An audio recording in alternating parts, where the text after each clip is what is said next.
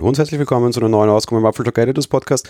Ja, ich bin euch noch eine Umfrage schuldig und die möchte ich eigentlich diese Woche nachholen. Ich habe es bereits angekündigt, ich bekam trotzdem große Schelte. Vor fast einem Monat haben wir euch ein bisschen zum Mega-Abo gefragt. Mega-Abo, das ist grundsätzlich immer so ein bisschen das Pseudonym, zumindest das, was wir hier verwenden. Da gibt es unterschiedliche Ansätze dafür. Eine, eine Möglichkeit, wie Apple diverse Services unter ein großes Abo binden oder bündeln könnte. Apple hat mittlerweile sehr viele verschiedene Services im Angebot. Letztes Jahr war die große Service-Offensive.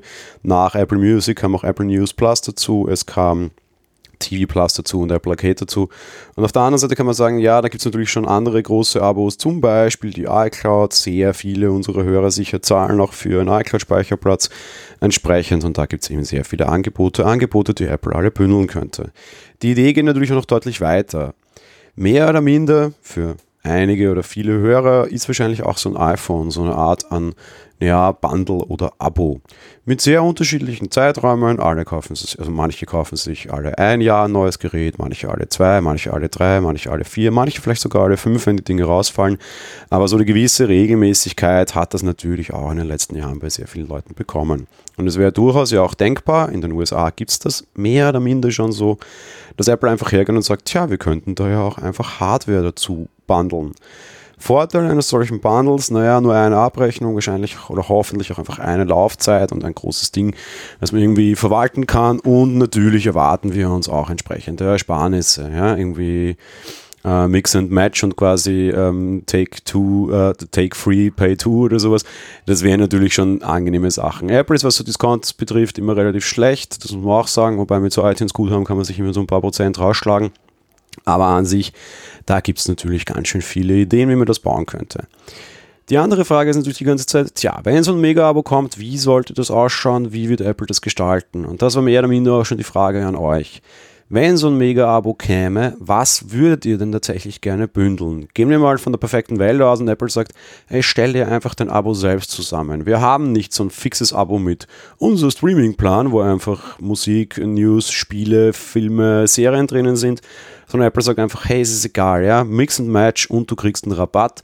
Was würde euch denn da am meisten interessieren, da hinein zu bündeln? Was sind die gefragtesten Komponenten bei euch? Auf Platz 1 mit, das war eine Mehrfachnennung möglich, ja, also natürlich muss es dann sein, wenn man sich so ein Abo zusammenstellen kann. Dementsprechend die Prozente gehen sich diesmal nicht auf 100 aus. Auf Platz 1 mit fast 80 Prozent Apple Music. Ja klar, ja, das ist der Apple Service schlechthin. Konkurrenten gibt es de facto so richtig nur einen, nämlich Spotify. Und wenn man Apple Hardware in der Nähe hat, ist natürlich Apple Music deutlich angenehmer zu nutzen. Ich wehre mich nach wie vor dagegen, ich bin immer noch Spotify-Kunde, aber den Wunsch kann ich sehr stark verstehen. Auf Platz 2 mit 70% landet auch damit sehr, sehr hoch der iCloud-Speicher. Ja, wir kriegen immer nur 5 GB von Apple pro Account, ungeachtet dessen, wie viele Geräte wir haben. Ein sehr großer Kritikpunkt, dass sehr viele Leute von euch iCloud-Speicher nachkaufen, kann ich verstehen. Ich tue es genauso, nämlich sogar gleich den Terabyte bei Apple. Ich würde auch das da hineinbündeln wollen. Dann schon deutlich abgeschlagen, aber immerhin auch tatsächlich noch mit knapp über 50% das Apple TV Plus Bundle, also eben die Filme und Serien von Apple. Dann überraschend schon mit 40% auf Platz 4 das iPhone. Offenbar würden sich tatsächlich viele Leute wünschen, das iPhone so in einem monatlichen Betrag einfach mit abzuzahlen. Auch mit einer Möglichkeit des quasi Exits dann, dass irgendwie sagt, okay, nach einem Jahr, nach zwei, nach drei gebe ich das Ding zurück, bekomme noch einen fixen Betrag, beziehungsweise bekomme nicht einen fixen Betrag, sondern zahle einfach so einen monatlichen Preis und danach gehört es mir nicht mehr, also ich miete das quasi. Da wäre natürlich Apple Care wahrscheinlich auch da drinnen, deshalb haben wir es nicht extra als eigene Umfrage, also als Umfrageoption aufgeführt. Auf Platz 5 kommt dann erst Apple Arcade mit 23%. Bin sehr überrascht, dass das weniger als die Hälfte der Stimmen insofern noch bekommen hat als Apple TV Plus. Apple Arcade kommt offenbar nicht ganz so gut bei euch weg. Zusätzlich dann sehr gleich knapp direkt dahinter das iPad. Also auch da wünsche irgendwie das iPad das Abo abzuwickeln. Da finde ich es ein bisschen spannender, weil die Zyklen nicht ganz so klar sind, dass sie das beim iPhone sind, aber offenbar besteht der Bedarf.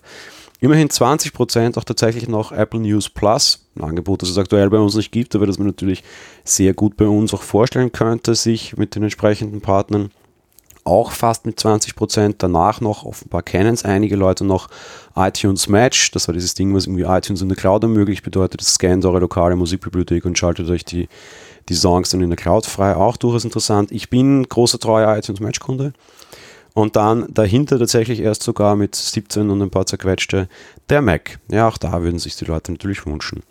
Interessant, die letzte Option und natürlich, die rankt natürlich gegen alle anderen, darum ist der Vergleich jetzt ein bisschen fair, weil immerhin 15% aller Gefragten interessiert das Ganze gar nicht. Das heißt, die wollen überhaupt kein Bundle-Abo bei Apple haben. Ja, im Code von iOS 14 findet sich tatsächlich immer wieder Hinweise dazu.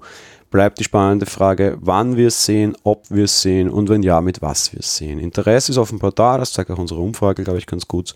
Und ja, müssen wir nur noch warten, bis es dann tatsächlich soweit ist. Das war's für die heutige Folge, aber auf jeden Fall mal insofern, ich wünsche euch noch einen schönen Tag. Bis bald und ciao.